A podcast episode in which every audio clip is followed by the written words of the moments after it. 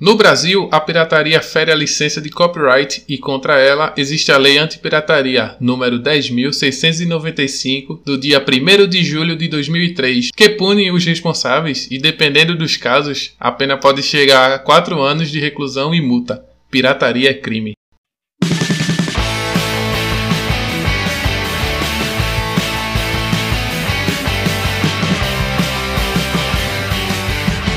Olá, sejam bem-vindos ao X Quadrado e Y. Fala galera, aqui é o Quadrado, Fernando Wesley. Atendendo aos chamados da Cortana, estou eu aqui mais uma vez. O X, Cláudio França, como vai? E eu sou o Y, Tiago Castro. Esteja preso. É. um episódio deveras audaz, mais uma vez. Mais uma vez. Então, garotos, saibam que hoje é dia do faço o que eu digo e não faço o que eu fiz, quer dizer. É, nós vamos mostrar os, ba os bastidores de como o PlayStation 2 foi um sucesso aqui no Brasil. Eu, eu diria, eu diria mais, eu falaria assim: não faço o que eu fiz, mas faço o que eu faço. Então. Exatamente, é, isso, isso é real, isso é real. Então, é, vamos saber aqui por que o Super Nintendo foi um sucesso, por que o Play 2 foi um sucesso e por que o Xbox 360 foi um E sucesso. porque Em Exatamente. comum, em comum entre eles, o Pipipichu ou a pirataria. Porque toda cidade que se preze vai ter um camelô que poderia estar na bolsa de valores, né? Ali com Sim, oferta de todo tipo de produto e serviço para todos os gamers. é isso aí. E também o Windows, o último Windows em russo está lá, ele tá vendendo. Quem nunca jogou no PC também um joguinho daquele torrent maroto, né? Quem nunca, né? Eu. Eu nu- Não, Fernando não, Fernando nunca jogou não, porque Fernando começou a ter PC agora nessa era de acessos fáceis a jogos aí. Então, eu já. Antes Fernando tinha um Mac, Exatamente. então ele era o Nutella, entendeu? O- no- É verdade. Não se joga no Mac, cara. A verdade é essa. Cara, eu, tinha aquele CC é bonitinho, não sei se vocês se lembram, né? Antes dele. Lembro. Começou Lembro também. comprando errado, otário. Mas. Adorou, mas ali adorou. rodava- Ah, ali rodava um pés aí, ó. 2005, 2006. Pegava de boa. Ali rodava um emulador do Super Nintendo liso. Então, o, o episódio de hoje nós vamos focar em modos alternativos de jogos. Então, como você pode obter, ou como a gente obtia, ou como algumas pessoas que a gente não conhece, tipo um primo, né? Conhece. obtinha acesso aos jogos não precisando pagar o preço total por ele, né? Desde já nós dizemos que aqui não é nenhuma apologia. Apologia à pirataria, né? Exatamente, é apenas dizer um pouco da realidade que nós tivemos aqui no Brasil, que positivamente ela vive diminuindo. Eu creio que os índices hoje em dia devem ser os menores da história, se os meus brothers aí confirmarem, né? Mas é relíquias de um tempo que já passou e vamos discutir com um pouco mais de detalhes ho- hoje, né? Então, Dá aquela checada se o cartucho tá pesado. Confere se a mídia do CD ela tá descascada. Instala aquele crack bonito e vem com a gente.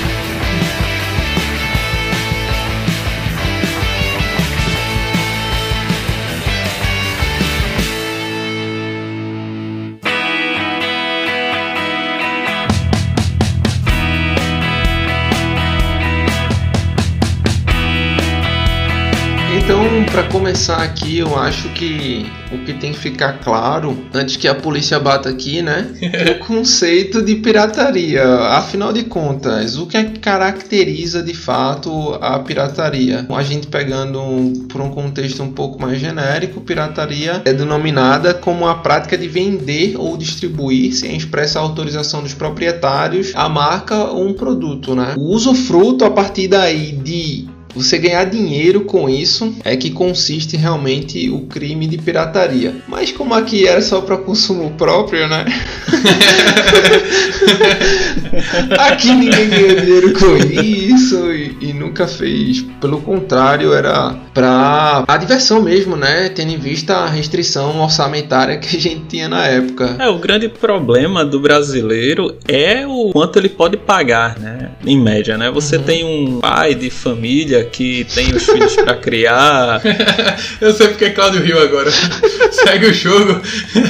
tem que botar o pão em casa e vai chegar no. Imagina, hoje em dia, digamos, você pega o, o Nintendo Switch ou um PlayStation 5 que for lançar, né? O jogo vai vir 300, 400 reais. Né? Então, Aham. certamente não é todo mundo que pode arcar com esse tipo de valor, né? Então, por isso, antigamente existiam formas alternativas de se ter acesso aos jogos sem necessariamente eles serem os originais. Eu creio que todo mundo entende o que a gente está falando. E eu creio que isso, é, é, que eu me lembre, já tinha no Super Nintendo, provavelmente tinha antes. Eu, aí eu também não posso lembrar com precisão. Ah, tinha. No Nintendinho tinha É, no Nintendinho, também. mas eu digo assim, até antes disso é é que eu não posso realmente falar com tanta certeza, mas Atari também tinha, tanto é que tinha uma versão do Atari o brasileiro que era o Dactar.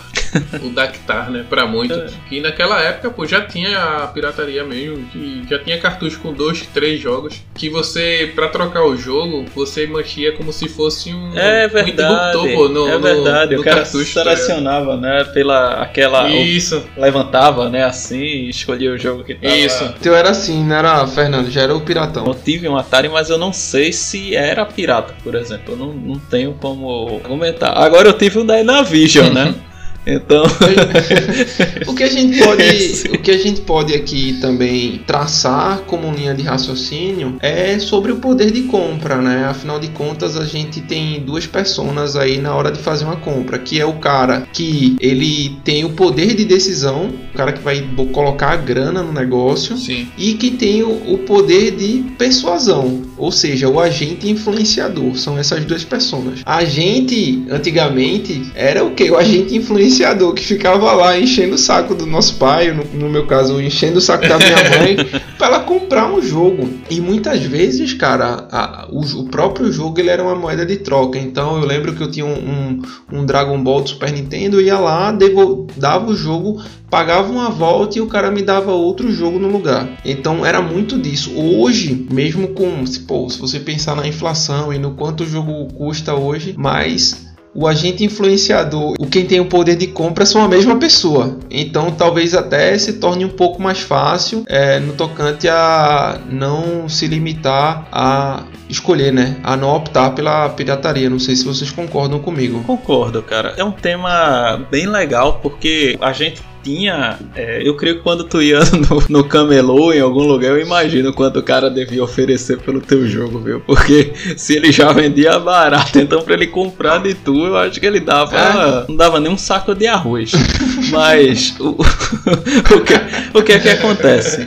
Um, um cartucho de Super Nintendo, eu me lembro que a gente fez o, o nosso primeiro episódio aí de, do Top 10. Uhum. Acho que um, um jogo original de Nintendo, se a gente fosse converter para o valor de hoje, seria coisa de 600 reais um, cartucho daqueles assim, né? Era isso E- mesmo. eu lembro que na época eu comprei. Eu comprei não, é meu pai, enfim. É o jogo International Superstar Soccer. Eu acho que dois anos, um ano depois que lançou, 98. Cara, eu lembro até hoje que o preço foi 149 reais, 150 reais naquela época. Naquela época dava pra. Oxe, era três feiras, cara. É. Sem medo de ser feliz. Eu digo isso também assim em relação, por exemplo, que aqui no, no Bom Preço, aqui perto da casa da gente, tinha o Hyper, né? Tinha Game Boy. E, eu- e o jogo lá de Game Boy, o Pokémon, ele era 99 reais, cara. Caríssimo. 99 Era reais. isso mesmo, né? 99 reais. Caríssimo. A primeira coisa que minha mãe me indagava era 99 reais num negócio desse tamanho, né?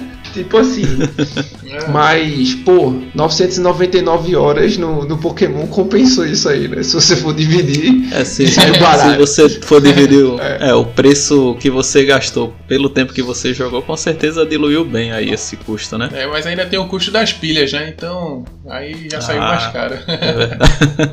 Eu tinha uma fontezinha, Thiago. Não sei se tu chegou a, a ter. Eu comprei um kit do Game Boy que ele Ah, vinha com sei, aquela lente sei, de aumento sim, sim. iluminada. Tinha o, o- os caixinhas de lado, né? Pra deixar o som top. É, esse não veio, veio com a, e veio com a fontezinha. Então, Ah, o teu veio com. O teu veio com a tela de zoom e a fonte, né? isso, a telinha de zoom e a fonte, exatamente. Então, cara, eu fui É muito, que o- eu fui muito feliz com o Game Boy, tá?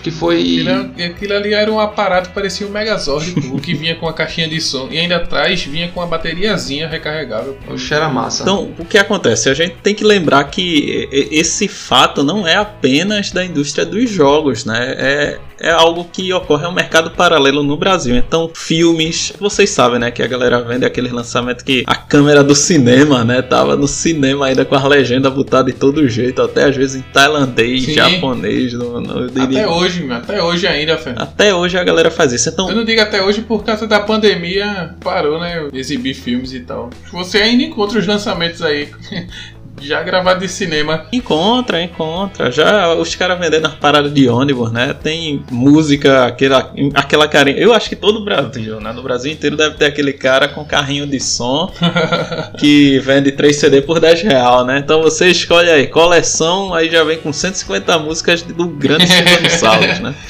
Então. Ou então, ou, ou então Love Songs Volume 3. É, É. só, Só sucesso. só músicas libidinosas. E, e não só isso, né? Inclusive roupas, né?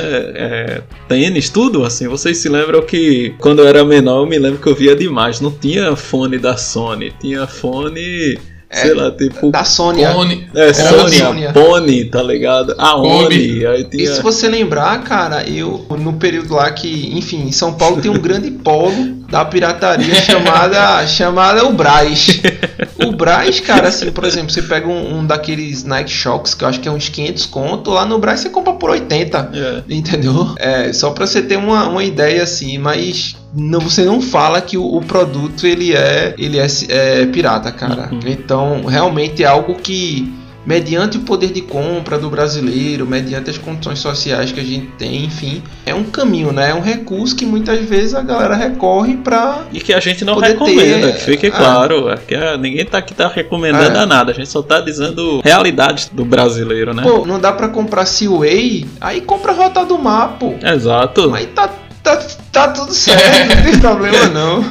Só traduziu em português, pô. Seaway, Rota do Mar. Só tá traduzido. Caraca.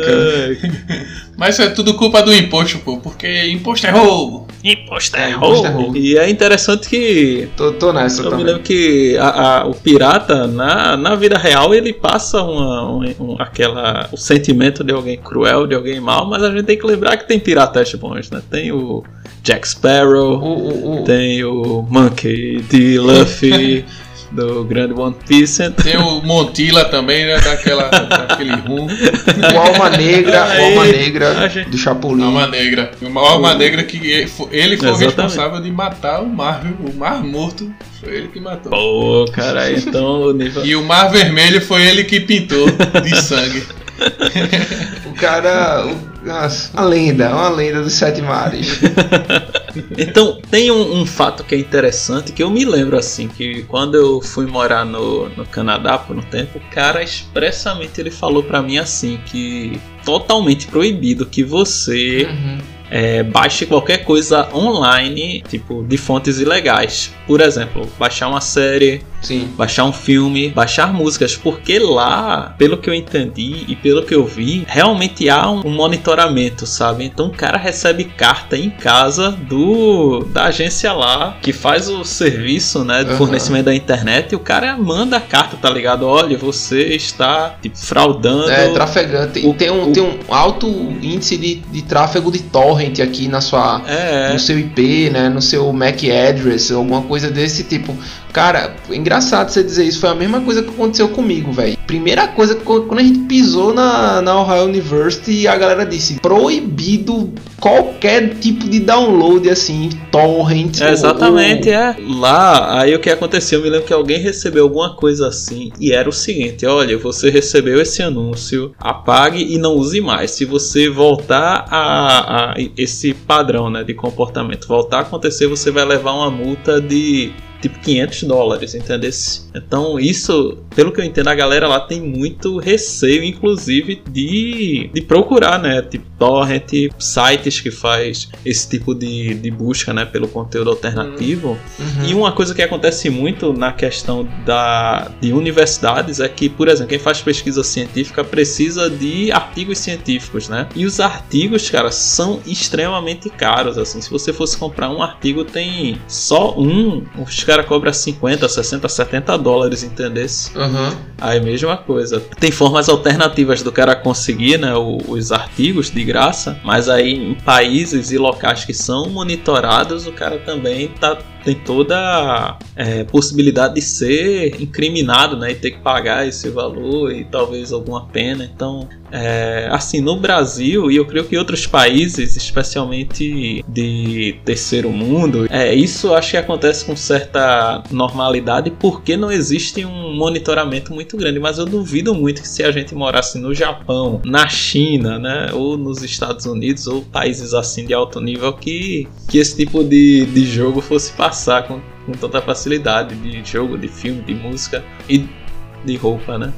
Pois é, a primeira coisa que, que um cara desse ele se pergunta é: bicho, eu não preciso, afinal de contas, cara, um japonês, tu acha que o cara vai precisar fazer pirataria de alguma coisa? O conteúdo pra ele lá. É, o pai dele trabalha até na Nintendo. É, o conteúdo pra ele lá, cara, ele vem muito tranquilo assim, né? Vem muito barato. É, uma das coisas que a gente vê mesmo é, por exemplo, se você quiser comprar uma passagem nos Estados Unidos pro, pro mesmo dia, né, intermunicipal, desculpa, interestadual, cara não tem grandes variações de preço. Por quê? Porque o cara não varia de acordo com o dólar, não tem uma moeda externa que pauta os valores do, das passagens de avião. Então são certas coisas que os caras não, nem, nem, nem passam pela cabeça dele entendeu? De fazer uma pirataria, de fazer um download, de comprar um jogo pirata. É, não sei se antigamente era assim, se lá existiam essas bancas ou essas fontes de, de, de jogos, fontes ilegais de jogos né, piratas, mas aqui no Brasil, cara, o bicho pega.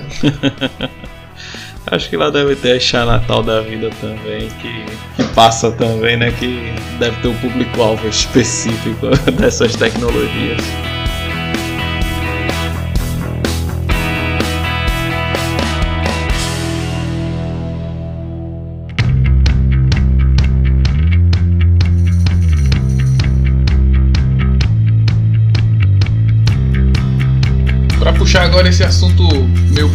Vamos falar com como a gente chegava até a identificar o que era pirata e o que não era, como a gente teve o acesso e, e é o famoso é o que o dinheiro dá e, e estou afim de jogar esse jogo. É, pois é.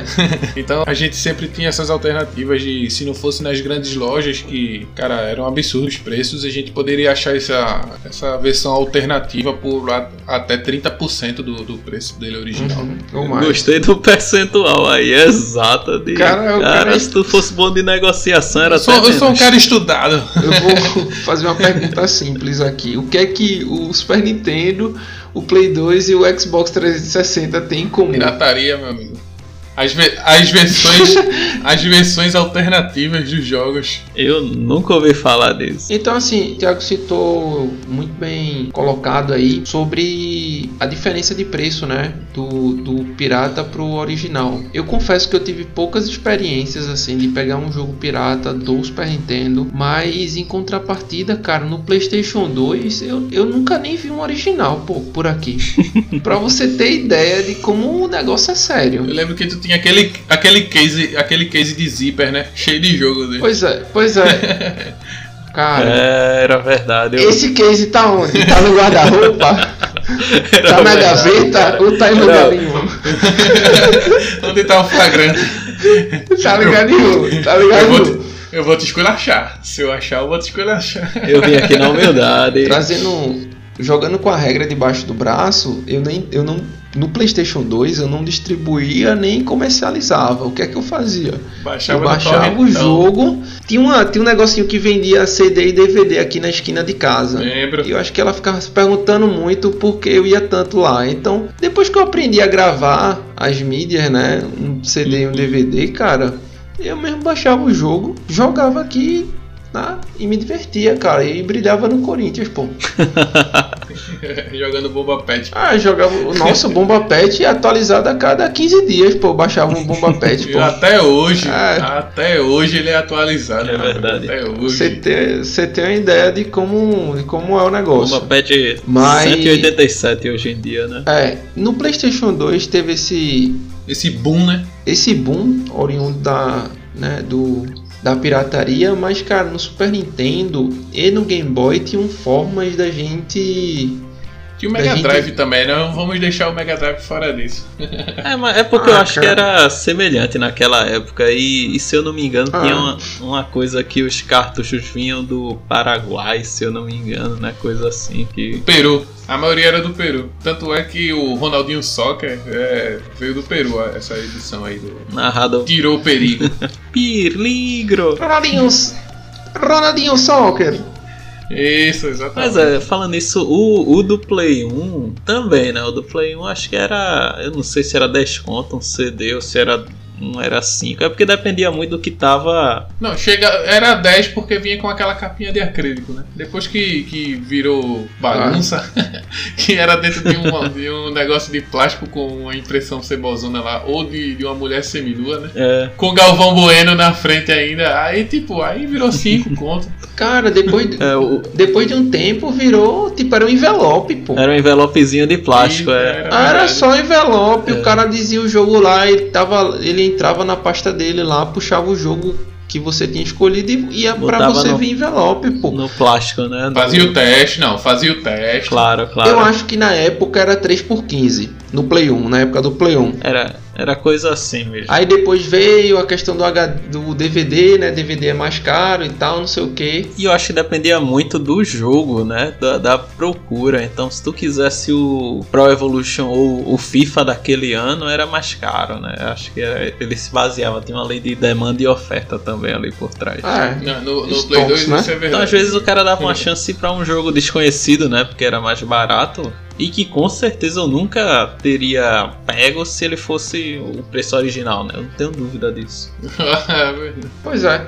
Então, assim, no, no PlayStation tinham esses casos, né? é, peculiares, mas já no Super Nintendo, como, como eu tava dizendo, tinham formas de a gente identificar a, a diferença, né? De um jogo original para um jogo Pipipichu.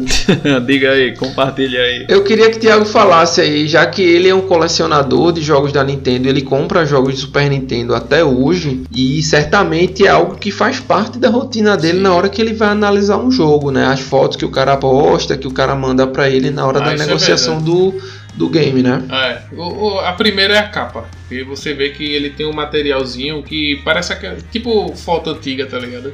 O Polaroid. Aham. Ele tem um, um- um tratamento diferente. Já o, o Piratão, ele é fosco, aquele papel. E você que vê que a impressão pode ser até no A4, tá ligado? Mal recortada e posto Ah, lá. isso é verdade. E às vezes nem vem. Às vezes não vem nem a logo da Super Nintendo. Eles metem um zoom com o nome do jogo e pronto, tá ligado? Ah, esse, Esse é um dos fatores. esse é o mais fácil, né? Esse aí. Esse é o mais fácil. O outro é aqueles parafusos laterais que normalmente não é estrela nem. nem é, era um tipo oco de chave, tá ligado? Aham. A chave é oca, que ela, ela encaixa nos Uhum. parafusos. Então esse aí é o mais original. E, e no Label também, Normalmente- no, tem na, cap- na parte da capinha do jogo, tem um códigozinho, né? Esse código indi- Isso. indica o lo- local de fabricação do jogo, seja Japão ou Isso. México, tá? E ele tem uma forma de você identificar como se fosse um códigozinho de barra mesmo, É né? um, um serial, né? Isso, um serialzinho, é. Fora o peso também, né? Que é uma coisa nítida que os, os originais eles tinham um tratamento mais pesado porque eles usavam as placas mesmo, né? Uhum. Já o pirata, ele os tipos de, de- das ligações no chip é como se fosse uma pasta preta, parece um, um pingo preto assim de, de- de petróleo, vamos dizer assim, só para vocês terem uma ideia visual. Aham. Ele é um, como se fosse uma massa preta mesmo, que ele faz as ligações dos chips para ter o, a- o flash, né? A memória flash acontecendo no cartucho. Já o, o original, ele tem os pentezinhos mesmo, todos os chipsets certinhos. Isso, Inclu- inclusive vem a própria logo da Nintendo gravada no chip Isso. do, do jogo, Isso. né? Junto com o código do PCB.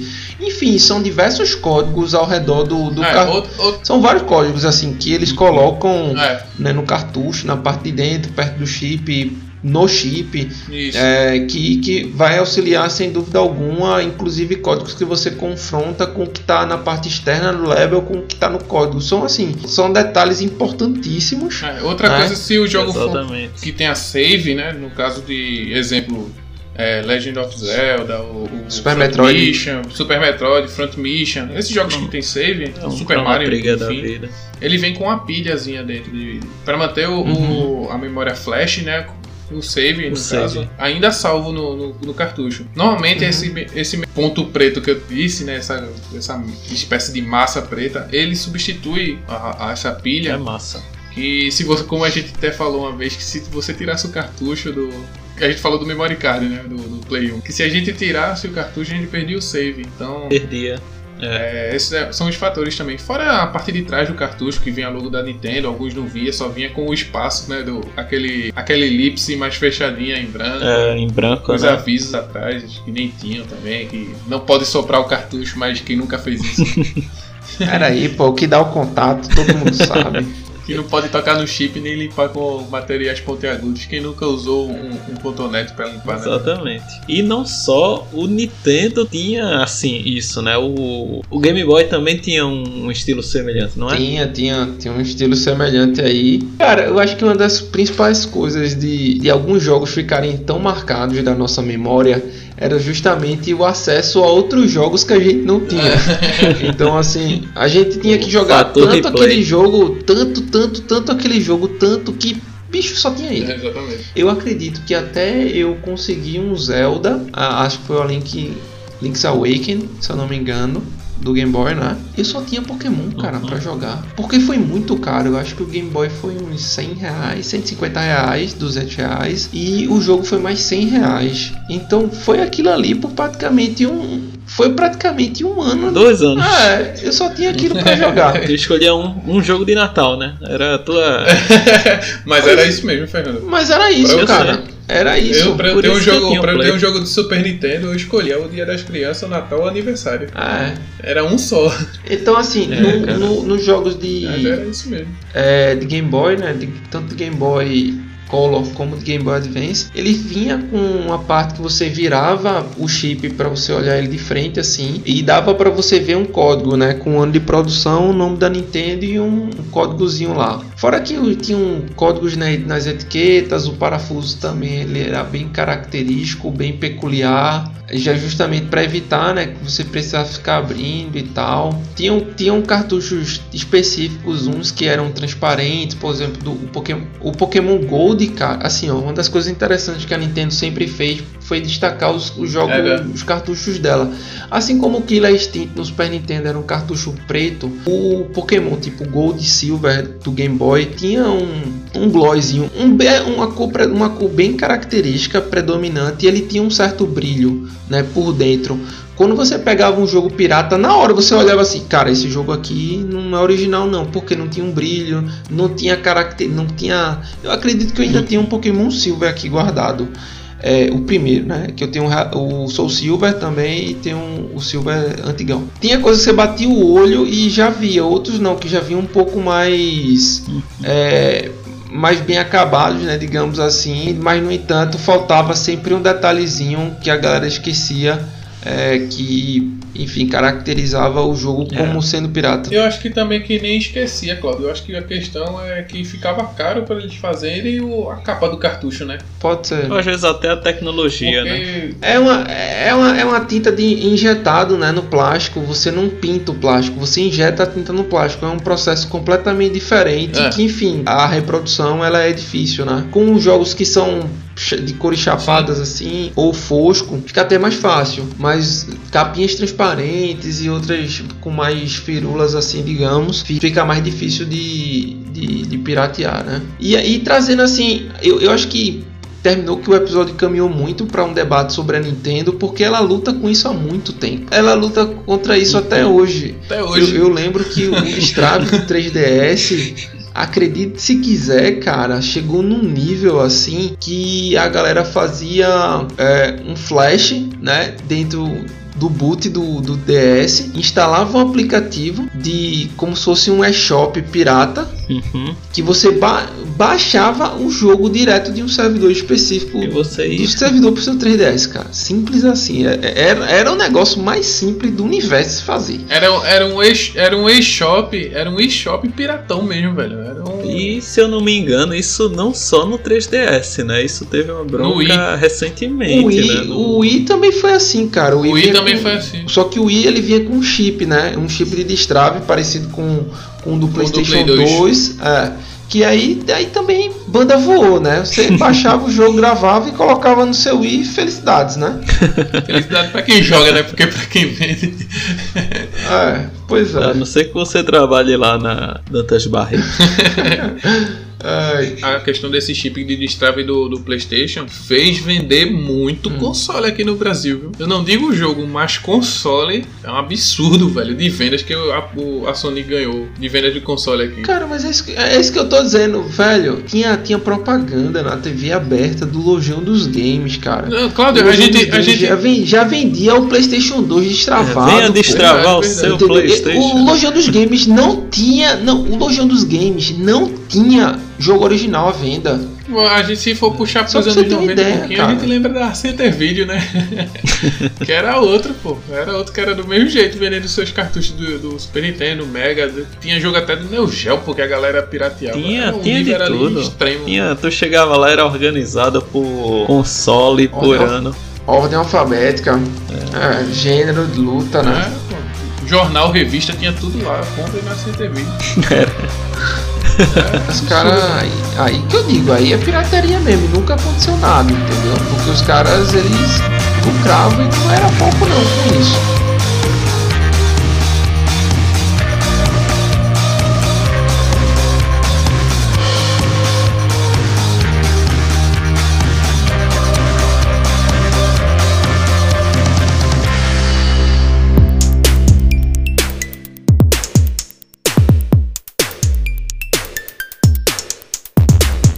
Diante de todo esse cenário adverso né, das empresas que muitas delas lucraram simplesmente com os seus videogames, né, com seus consoles e não tanto com jogos, é, qual é o que é que o mercado tem feito hoje para suprir essa, como é que eu posso dizer, essa falha, né, esse para ganhar, para vencer de fato a pirataria. Vamos começar aqui com acho que uma das medidas mais assertivas do mercado. Me julguem se sem clubismo, né?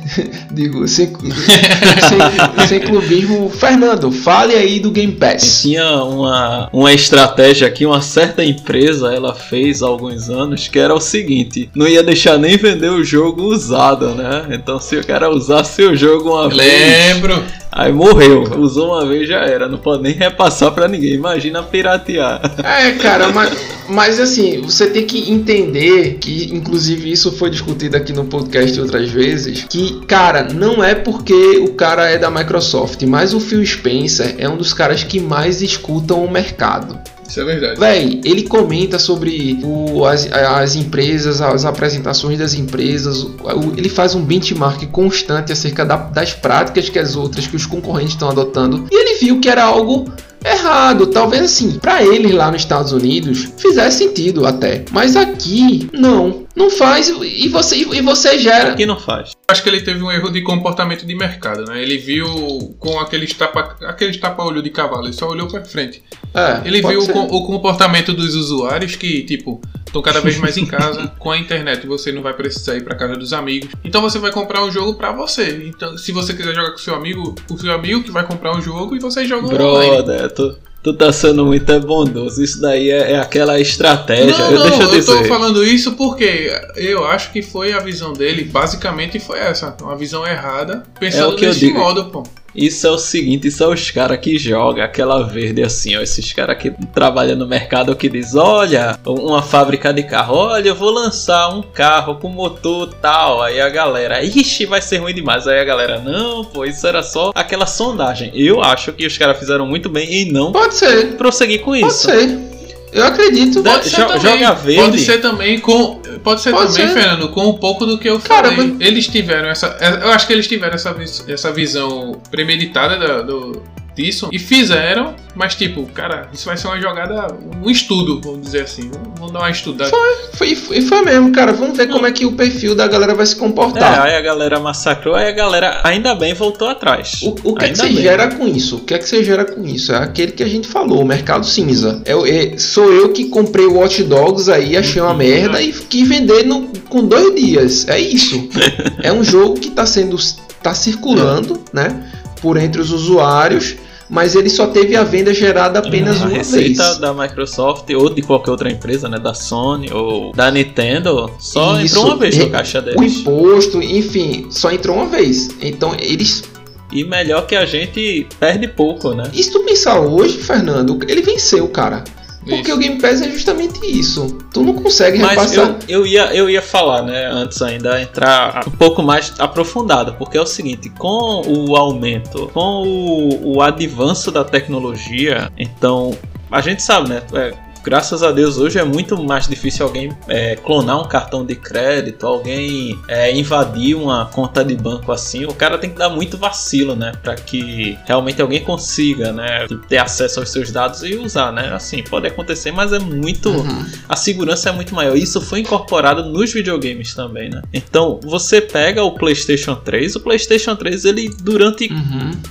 quase toda a sua vida útil, não era possível desbloquear um PlayStation 3. Foi assim. Era tão robusta a criptografia do PlayStation 3 que não só para piratear, para emular também, Uhum. não era algo trivial, mesmo que tu tiver, Uhum. mesmo que tu tivesse um PC três vezes melhor que o PlayStation 3, não dava para emular. Uhum. E foi tão forte que nem retrocompatibilidade pegou. É, não, isso, isso é verdade. E aí é remake Stonks. Não, e do Play 3, eu digo assim, do Play 3 eu só tive jogo original, eu nem sequer pensava, né, na questão de nem de destravar nem de nada, porque eu achava que era algo muito arriscado, assim, vamos dizer. Não tinha, e não, e não tinha, né? Não, tinha, essa e, opção e de... quando não teve, tinha. eu falei, pô, não vou. Ah, já não valia mais a pena, né? É, já não valia mais a pena. Mas eu também, eu já tinha uma coleção de jogos tão. Mas é isso, robusta. pô. A tua coleção de jogos, ela foi oriunda do, do mercado cinza, cara. Que ao invés de tu pagar 150 É reais no jogo, tu pagava 50. Ah, é, é verdade. Então assim, é verdade. ok, o jogo não era pirata, o jogo é original, você tá comprando de um cara que comprou o jogo original, pagou imposto em algum momento, enfim.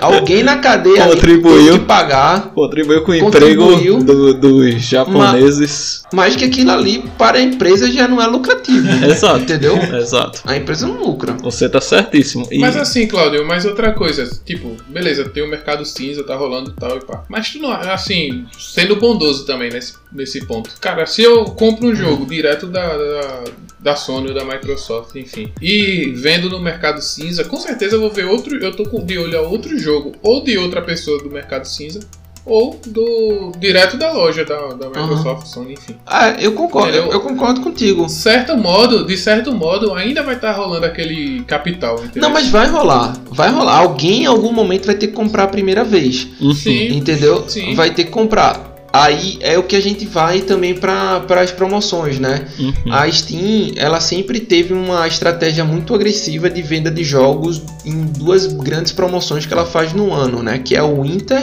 e a Summer Sale. Uhum.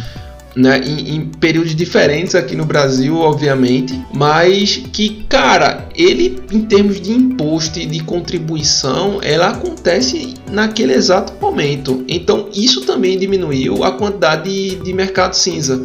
As fontes de jogos digitais, né? O digital, inclusive os próximos consoles aí, o Series S, vai vir sem a, a, A mídia. o local para o disco, né? física, É, sem o local para mídia. O mercado cinza também vai minguar, tá? É, um- uma versão do, do PlayStation também deve sair sem a mídia física, né? Sim, sim, um PlayStation Digital também. Até o meu último console, né? Eu tive um Xbox 360, mesmo ele sendo campeão na pirataria, né? Vendia Xbox 360, Já. era ridículo também, né? Nem HD. podia, podia ser. Não, podia ser sem disco também, porque não, não precisava. Vi um HD de, de, de 1 tera, era negócio absurdo e você instalava. Só que como o meu é uma, é uma edição especial do Star Wars, eu nunca quis desbloquear, nunca quis que ninguém abrisse meu videogame. Então eu sempre consumi jogos originais e, e aproveitando de promoções, comprando usado, sem nenhum problema e tal. O único jogo que eu comprei no lançamento, acho que foi cinco dias depois do lançamento, acho que foi GTA V, cara. Eu comprei ele no finalzinho da geração e, e tenho ele aqui original e comprei, foi de, de primeira mão. Oh. E do Xbox, do Xbox One, antes de eu vendê-lo, eu tive o Rise, né? Pô, jogão gigante, duas horas de jogo. Eu disse, isso aqui, isso aqui é um jogo é- ou, ou é um gameplay? É um gameplay de trailer, tá ligado? É, meu, oit- 80%, Mas, é, 80% do gameplay de God of War tá ali, Rise. pois é, então, e, e mais, Fernando deve ter, ter sido assim também no, no PlayStation 4. Foi de mercado cinza. A grande maioria foi de segunda mão, foi usado. Eu comprei. acho assim que, que do Play 4 aí é onde a gente entra. O Play 3 eu acho que foi muito mercado cinza, mas o Play 4 eu creio que a maior parte foi digital. É porque eu- no teu Assim. caso, eu comprei o Xbox no- praticamente no lançamento, né? O meu ainda foi aquela versão Fat de 500GB que vinha com Kinect. Mas tu comprou quando? Se lembra o ano? No lançamento, pô, o ano que lançou, eu não tô de cabeça agora. Não, Não, porque eu sei que o, o meu, eu sei que eu comprei em 2014, assim, eu posso dizer que eu me lembro. E, e mesmo assim eu comprei alguns jogos, assim, acho que na loja, poucos jogos, dois ou três, como GTA. Foi 2013. Pronto, então foi próximo. Mas como já tinha Plus, e a Plus ela já acumulava jogo antes até de eu comprar o, o Play 4, já tava acumulando. Então, tipo, ficou muito muito tranquilo, entendeu? Se muito Aí chegasse a ter uma gama legal de, de É. downloads, downloads originais, né? Cara, mas não faz sentido isso que tu tá dizendo, porque na Plus não entravam os, os grandes assim da Sony, tá ligado? Os, os grandes Mas exclusivos da entra, Sony. tem, não tem muito jogo bom na, entra, na- entra, muito- mas depois, filho, bem depois. tá? Ah, entra depois. Mas eu não precisava Mas de é- jogar é. no, no lançamento, assim. Eu não tenho essa. Ah, tenho que jogar no lançamento. Pô, tem jogo que hoje em dia que é, que, que é jogo do caramba. Tipo Red Dead Redemption 2. Tipo, eu não joguei. Tipo, aí qualquer coisa, hora ou outra sai, tá ligado? No, na Plus. Aí eu posso jogar. E muitos jogos eu joguei assim. É porque o Fernando, Fernando não é movido por hype, não. Pô. Você tem que ver logo a, cria- a criação dele e É. já deixa. Na Plus, na Plus não. Não, mas eu não tô falando em relação a hype, eu tô falando em relação à qualidade dos jogos tem- que vinham mas na, tem, na tem Plus. muito jogo bom, sim, cara. sim, tem, mas aí tem, tem- Não, eu tô dizendo, cara, eu tô dizendo é isso. Tem jogo bom agora, tu tem um período de maturidade do PlayStation 4 de 6 anos já, pô. Eu tô falando, no, no- quando lançou o PlayStation 4, não tinha essa gama de jogos que veio acumulando mês a mês de lá pra cá. Não, é isso na- que eu tô dizendo. Na época foi. não, foi assim. Eu comprei. Comprei o que? Vamos dizer. Comprei o. O GTA, comprei FIFA. Aí, eu, eu- se eu não me engano, já vinha Drive Club na Plus, coisa assim, entendeu? Então, as coisas começaram, tipo, eu passei tanto tempo jogando esses jogos que aí, na medida que foram lançando Pronto. outros aí jogos. você chegou no, aí chegou no ponto, porque assim, uma das grandes reclamações que a galera faz em relação à Microsoft e em relação ao Game Pass é a qualidade dos jogos. Então você já joga isso aí pelo ralo, porque você tá falando assim, cara, meus primeiros jogos não foram de qualidade. E hoje você tem a opção aí de ter na largada mais de 100 jogos para você jogar no seu console antigo. Você não, véi, Cara, véi, você mas, nu- por você exemplo, nunca teve hoje- isso, nunca teve, nunca existiu isso no mercado, cara. É, isso é. Por exemplo, é, é, se, se eu fosse dar uma sugestão, se a galera japonesa estiver escutando aí, que eu sei que eles estão, né, usando tradutor simultâneo, tudo isso. Mas, por exemplo, a, o- o- a biblioteca que eu tenho da PS Plus hoje em dia é fantástica, assim. Eu, eu tava falando pros meninos um dia desse, é 18 páginas, assim, cada página com 20 jogos. E tem jogo que eu nem sabia que eu tinha, tá ligado? Que eu, que eu começo a ver lá, eu, caramba, eu tenho isso. Pô, eu não sabia. E jogo tipo AAA. Tá, É, me diz só uma questão- coisa, quando você cancela a assinatura da Plus, que você paga ela até hoje, certo? Eu tô, é, eu pago, mas mensalmente, vamos dizer, é, é, normalmente eu 90 reais por ano, né? 100 reais, vamos dizer. Tu divide por 12 meses, é como se fosse 7, 8 reais por mês, sabe? Uhum. Então, Não, eu só queria saber, e- qu- e, ó, quando você desativa ela, você cancela a assinatura e reativa ela, teus jogos voltam? voltam. Digamos, der o pause agora. Pronto, dei o pause. Não pago mais. Aí, digamos, eu pego. Pô, quero continuar agora. Tipo, eu volto.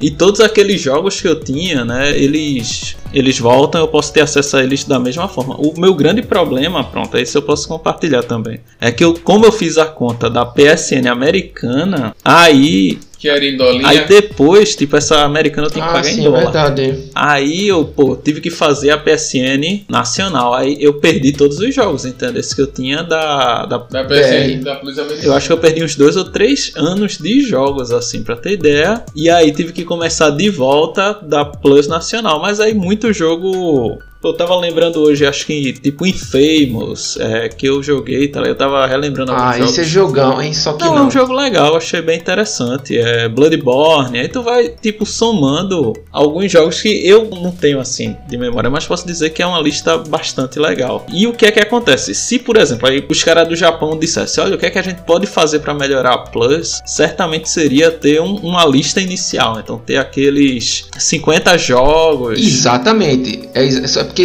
é porque são perspectivas diferentes, né? Uma é tu dizendo que acumulou em 5 anos, sei lá, 200, 200 jogos. jogos. Sei lá. Eu acho que não chega a isso tudo, não. Não, eu, Mas vê são só. São quatro jogos por mês. 100. Mas é porque de Play 3 e de Play 4, né? É, Play 3 e Play 4. Não, eu só quero Play 4, só Play 4, só fala Play 4. Ah, então dois por mês. Mas às vezes vinha um a mais de brinde, coisa assim. Tudo Então bem. Vamos dizer dois. Vamos dizer, daí dá 100 jogos, né? É, 2 vezes 12, 24. Se for 4 anos. É, 20, é, uns 100 jogos mesmo por aí. Mas tu acumulou isso durante muito tempo. Exato. E quem, Entendo. digamos, entrar agora, eu fico. O, o que eu fico mais com pena de quem entraria agora na Plus é que provavelmente esse jogo ele não vai repetir assim, ele não vai dar de volta. Tururu. Então, o cara vai chorar, entendesse? Então, muito jogo que eu acho do cara, e muito jogo que eu sabia, pô. Quando eu assinei a Plus no. O BR, o Plus BR. É, a, a Plus BR eu já sabia, cara, já tem tais jogos que eu não vou poder pegar. entendeu? Falando do lado da, da Microsoft, hoje você tem você tem a Live Gold, né? Que talvez não, não faz sentido pra gente, porque a gente tem PC. Sim. Mas a Live Gold, a Live Gold ela existe. É, são dois jogos para o, Xbox One e dois jogos para o 360 também. Tem a- e você ainda recebe o Dias with Gold, né? Que são descontos assim absurdos em alguns jogos específicos. Você tem essa opção também de comprar. Enfim, são estratégias de mercado diferentes que sem dúvida alguma, cara, sem dúvida alguma, hoje, ou por exemplo, você passou, vamos dizer, seis meses jogando GTA, FIFA e o que mais? Não, eu, eu joguei mais jogos, é porque eu comprei NFL, Drive comprei. Eu tinha NBA, se eu não me engano. NBA eu tinha, o do. E Drive Club. Cara, hoje, Né? hoje você vai poder. Vamos dizer que tu não tem nada. Tu não tem nada de videogame. Hoje tu vai comprar, tu vai ter dois horas pra jogar, 5 Gears of War, 5 Halos. Ah, mas jogo da Microsoft. Eu tô falando de quantidade, meu parceiro. Quantidade. Hum. Então assim, jogo vai ter e vai ter de mói, viu, parceiro? Então, é isso aí, muito, muitas jogatinas. Cara, tá falando como se fosse o. Como é o vendedor, né? Querendo vender mesmo o, o Game Pass. Eu acho assim, eu vou deixar minha opinião. O Game Pass é fantástico. E eu acho que é a estratégia mais agressiva que tem no mercado hoje em dia e que eu uso. Eu não vou, eu uso o, o Game Pass, eu tenho a Plus também. Cara, é, é absurdo mesmo, cara. É uma coisa. É absurdo, É só que é, é o que tá dizendo. É muito agressivo e assim, e eu- o, o principal ponto é o que o Claudio falou, que o cara já tem acesso imediato aos, digamos, a lista de 100 jogos que tem lá. Eu acho que se for o do Xbox tem ainda mais, né? É, o do Xbox é o dobro quase. Só que também é bem mais caro, o cara tem que considerar por aí também. É, o do Xbox é, é 10 reais mais caro. É 25, são É 25. Não, pô. É porque tu pagou barato, mas vai aumentar pra 44 por mês, se eu não me engano. Aí por ano é 500 conto. Não, tá 44 por mês o Ultimate, só ligado? assinatura. É o Ultimate que eu tô dizendo. Não, não, mas você não precisa, né? Eu tô falando do Game Pass normal. Pro Xbox, que já garante praticamente o dobro do- dos jogos, é porque o Ultimate é o pack, né? Ele é o pack da live do, do Game Pass do Xbox e do Game Pass do E- PC. Mas na maioria dos casos a galera não precisa disso tudo, né? Precisa só de, de alguma coisa. Se o cara gostar muito de jogo online, aí beleza, compra Live Gold e assina o Game Pass. Aí tá um, Que dá o mesmo preço no final, né? que aí talvez realmente vale a pena assinar o. Mas eu conheço muita gente que não prefere, que prefere ter só o Game Pass mesmo e dane-se. É, e acho que é, é suficiente. Sou mais feliz no single player, entendeu? Eu também, cara. Eu também. Enquanto isso, a Nintendo você paga 300 conto no jogo meia boca. O problema da Nintendo é isso, que às vezes o cara até quer comprar, mas é caro e, e o cara tem aquela dúvida, pô, será que... Pronto, eu tô Será que vendo... vale a pena? Eu tô vendo aqui, Cláudio, no, a minha lista do, de jogos que eu tenho da Plus, assim, somando Play 3 e Play 4. Aham. 443. Tu zerou quantos? Cara, eu zerei GTA, Drive Club e FIFA 2020.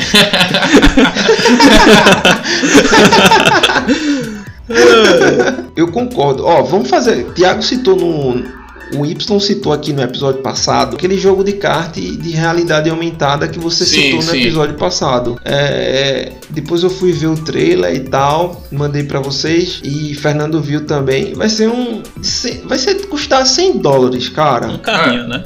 Com Um carrinho, câmera, Um car-. Ó, imagina o seguinte, que é um carro, é um kartzinho. Um carro de controle remoto de mais ou menos o tamanho de. de que? Um celular, um. Sim. um, um É, Samsung Assim, S11. meus, meus amigos nintendeiros, pelo amor de Deus, eu não estou desmerecendo o gadget de vocês. Pelo contrário, eu acho de. Eu, eu, eu acho que é de um nível Isso de é uma coisa importância maravilhosa, pô. excepcional. Mas vamos, vamos, Olha, vamos pros como, números. como eu gosto de como eu gosto de gastar com coisa desnecessária de coleção, isso com certeza eu compraria. Vamos pros números. É porque eu acho que recentemente eu tô mais parecendo com o meu amigo quadrado do que com o meu amigo Y. Eu deixei mais de lado esse, esse lado de, de colecionismo e tô mais avarento. Não, não é avarento. Eu tô mais prático, assim. Eu não tenho como sair guardando Não, tudo. não é que você está, você, você sempre foi. Ó, então é o seguinte, se você pensar, hoje tá custando 100 dólares. 100 dólares é o quê? 500 conto. Ca- Cara, é um terço do valor do Xbox. Isso é verdade. Vamos, já vai, já vai daí. É um terço do valor do Xbox. 33,33%. E outra coisa, quando isso vier pro Brasil, por quanto vai chegar? Se a gente se a gente Meu irmão, eles vão vender, eles vão vender esses kartzinhos no- nas concessionárias com o Chevrolet, Onix, e dá o kartzinho dele. Você vai dar uma entrada de 799 e passa lá em 48 vezes, meu amigo. Cara, eu tô querendo saber as adaptações, né? Dos caras pegar essas câmeras e botar nos drones super rápido, tá ligado? E ver como o jogo vai ficar. Vai ficar zoeiro não demais. duvido não que vai ter uns, uns mestres, uns monstros aí fazendo. Não, mas tem, depois cê- vocês coloquem aí, tem Drone Racing. É bem legal. Tem, tem, Não, com é, certeza vai tô, ter o drone tô ligado, racing. o Mario Kart com o drone, esse drone. o É, cara É. recorde Então, assim, mundial. Se a gente fizer uma comparação, vamos comparar ainda com o dólar de algum tempo atrás. Vou puxar por 5 conto. Cara, a gente tá falando. Aí aquele preço marqueteiro vai vir por quanto? 4,99, né? É, e 90. Ca ca cara, Sendo é otimista. grana, velho. Meu amigo, num jogo mais um kart, é, é bala, velho. E pra jogar no mesmo estágio toda hora, né? Porque. Porque tu vai É dentro fazer- de casa, né? Jogar dentro de casa, no mesmo estágio, nada É. mais. Quero ver tu jogar Rainbow Road em O- casa. O, o estágio. Fazer aqui, ó. Não, pô, não, o estágio vai ser o mesmo. O estágio vai ser o mesmo, pô. Mas aí você pode mudar as coisas. É, eu vou fazer aqui o estágio Recife Caruaru, velho. Botar o carro pra andar. Cara, mas eu vou Quero te falar, eu acho, sendo, sendo bem honesto, eu acho que pra jogar dentro de casa eu ia enjoar no instante, cara. Eu não ia. Pera aí, pro cara jogar Mario Kart no mesmo lugar, porque a graça é você estar sempre em estágios diferentes, né? Então, pô, aquele Rainbow Road, um estágio, sei lá. Mas tipo- aí, mas aí é que tá, mas aí é que tá. Mas aí é que tá, Fernando. Tu gosta de Crash Team Racing. Não tem opinião sobre Mario Kart, Cara, não. Não, Crash Team Gosto. Racer, eu, Não. eu- na minha mente, assim, eu fico vendo os cenários e fico pensando, pô, como eles foram bem elaborados para o que eles tinham na época, né? Não, mas, E- mas assim, ó, o que, que você tem que copiar- pensar, o que, tem que você, pe- copiar, você Mario. tem que pensar é que Fernando é meio binário. Mas o que você tem que, você tem que pensar, Fernando, é na, é na possibilidade de nas possibilidades que fazer isso vai trazer, cara, porque não é só mudar o layout da pista. Eu posso colocar uma cadeira, eu posso colocar tipo pegar os brinquedos do, do, do filho que tiver, do meu sobrinho, colocar, colocar ele dentro do próprio cenário. Certamente essas pistas serão, essas corridas poderão ser gravadas. Então existe um leque de possibilidades aí que bicha a Nintendo tá pensando muito na frente da gente aqui, né? É, isso é verdade. É, pô. Fora, fora que qual é a criança que. Qual é a criança que não quer um carrinho de controle remoto? Cara, Já pra começar. Aí, tipo, o cara já tem o Mario Kart fazendo isso. Aí já junta o, o carrinho de controle remoto. do Rapaz, só Kart, tem cara. esse cenário, eu quero ir pra praia. Aí tem que ir pra Pronto, praia. vamos pra praia. Agora você vai estragar seu joguinho, né? Pra estragar o, jogo. Vamos à la praia. Eu quero ver o estádio aqui, o carrinho mergulhando no meio do rio. E morreu, né?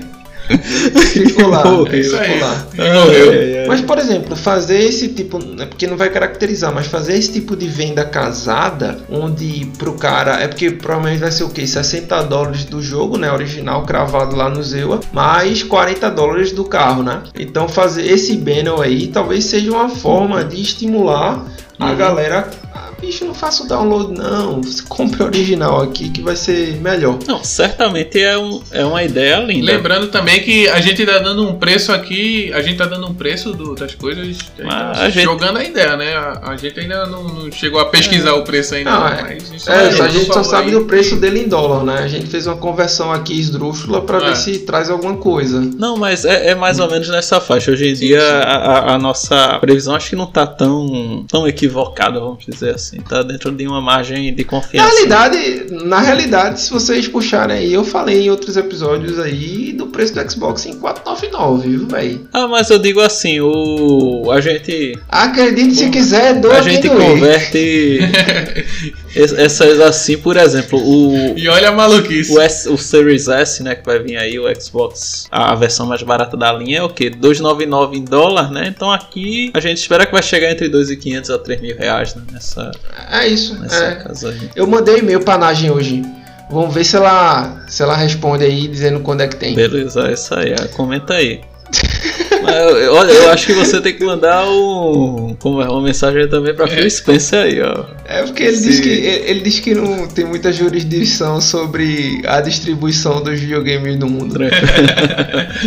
O negócio dele é estudar o mercado. A ideia da Nintendo, cara, eu acho linda, mas pra mim a Nintendo se perde muito mais no custo do que no na, na execução em si, sabe? Ah, É porque também, Fernando, tu não é o público-alvo da Nintendo, então acho que é por isso que tá estranho essa opinião. mas eu tava vendo. Mas vê, mas vê, eu, eu, eu, eu tô escutando, eu tô escutando muito isso, cara, recentemente, tá? É, ah, mas porque você não é o público-alvo? Ah, porque Fernando não é o público-alvo da Microsoft? Ah, porque fulaninho de tal não é o público-alvo da Nintendo? Ah, porque eu não sou o público... Cara, não, não existe isso, tá? As empresas estão aí Sim. se degladiando pra você ser o público-alvo dela, cara.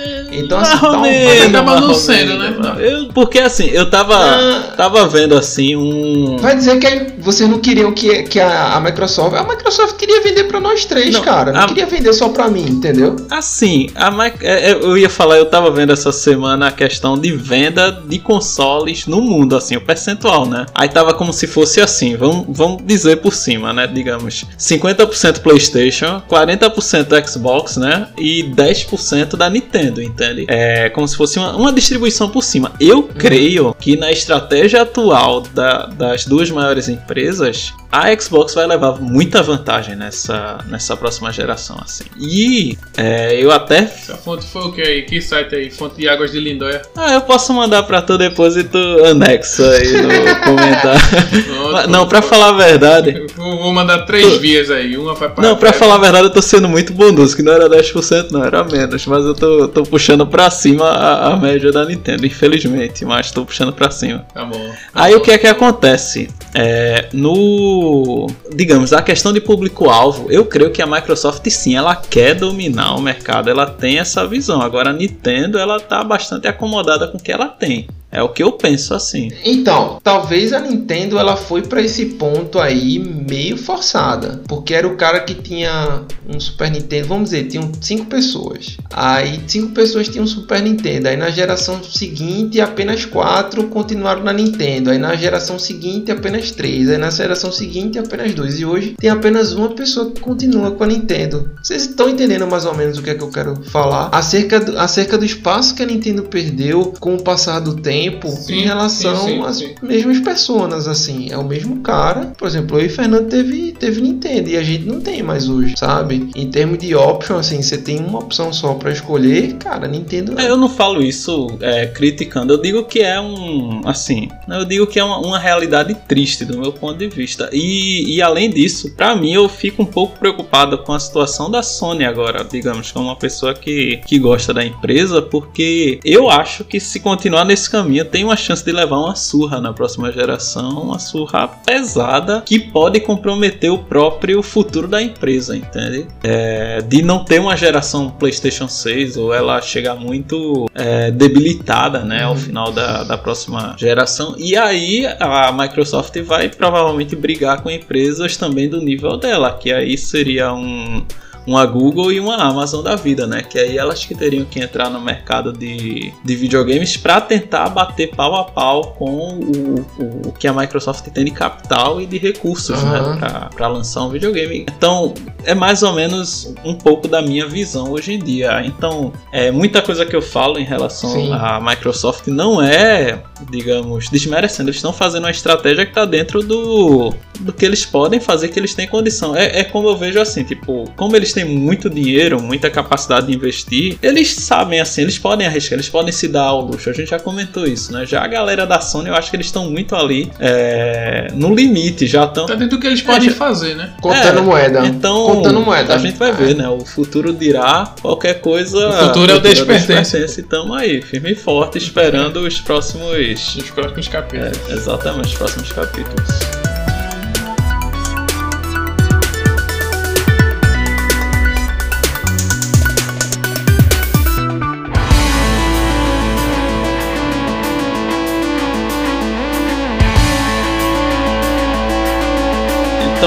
Galera, hoje a gente comentou bastante sobre é, formatos alternativos de aquisição de jogos. É, é, discutimos um pouco das foi ótimo agora. Discutimos um pouco das nossas experiências pessoais e e tendências futuras, né? Então, eu creio que futuramente a, a pirataria ou outro, outros formatos assim não irão existir. Primeiro porque os jogos já estão disponíveis por preços relativamente acessíveis, né? E também pelos serviços que as empresas elas tendem a fornecer com o passar do tempo, como a gente já está vendo o, o, Game Pass, que é a famosa tática é, da impressora e do cartucho de tinta. Então o cara compra a impressora até baratinho, mas a galera espera obter o dinheiro com o, o fato do uso recorrente, né? Então prefere que haja primeiro a fidelização e depois mantém o, o cliente assim através de parcelas mensais é, recorrentes, né? E a partir daí garante o lucro e a sobrevivência da empresa. Então, para mim foi um episódio muito legal. Um grande abraço a todos vocês. E não piratei. É, exatamente. Bem, galera, chegamos ao final de mais um episódio e a gente já. A gente, em vez de comprar drogas, a gente comprou produtos piratas aí. Mas... Fale por você, velho. Eu não comprei não. Drogas você comprou então, né? Então. Não, eu, eu, eu baixei, eu baixei. É, então, mesmo assim, já foi direto na fonte, né? Mas assim, como a gente já havia falado, era um pouco da situação também financeira que a gente tinha, né? Que infelizmente aqui no Brasil jogos eletrônicos ainda são considerados como jogos de azar, então é muito imposto aplicado nesse, nesse meio, né? Vou, vou, vou mandar um alô aí também pro Paulo Guedes aí que escuta o podcast. E Paulo Guedes. Baixa isso aí, meu irmão, na moral. Olha aí. Tá muito caro. Olha, pra, pra vista de hoje, se pra vista de hoje, se deixar o dólar 3,20 ainda tá aceitável. É. Oxe, aí, aí ia comprar o, o Xbox a 1.500 conto, pô. Tu, oxe, é bonito. Olha aí. É bom demais. Bom demais, Então é isso, galera. Tenham um bom dia até mais. É, Xbox 299 dólares, pré-venda dia 22 de setembro. cara, era pra tu ter uma loja, cara. E, e, e pô, eu só vejo isso.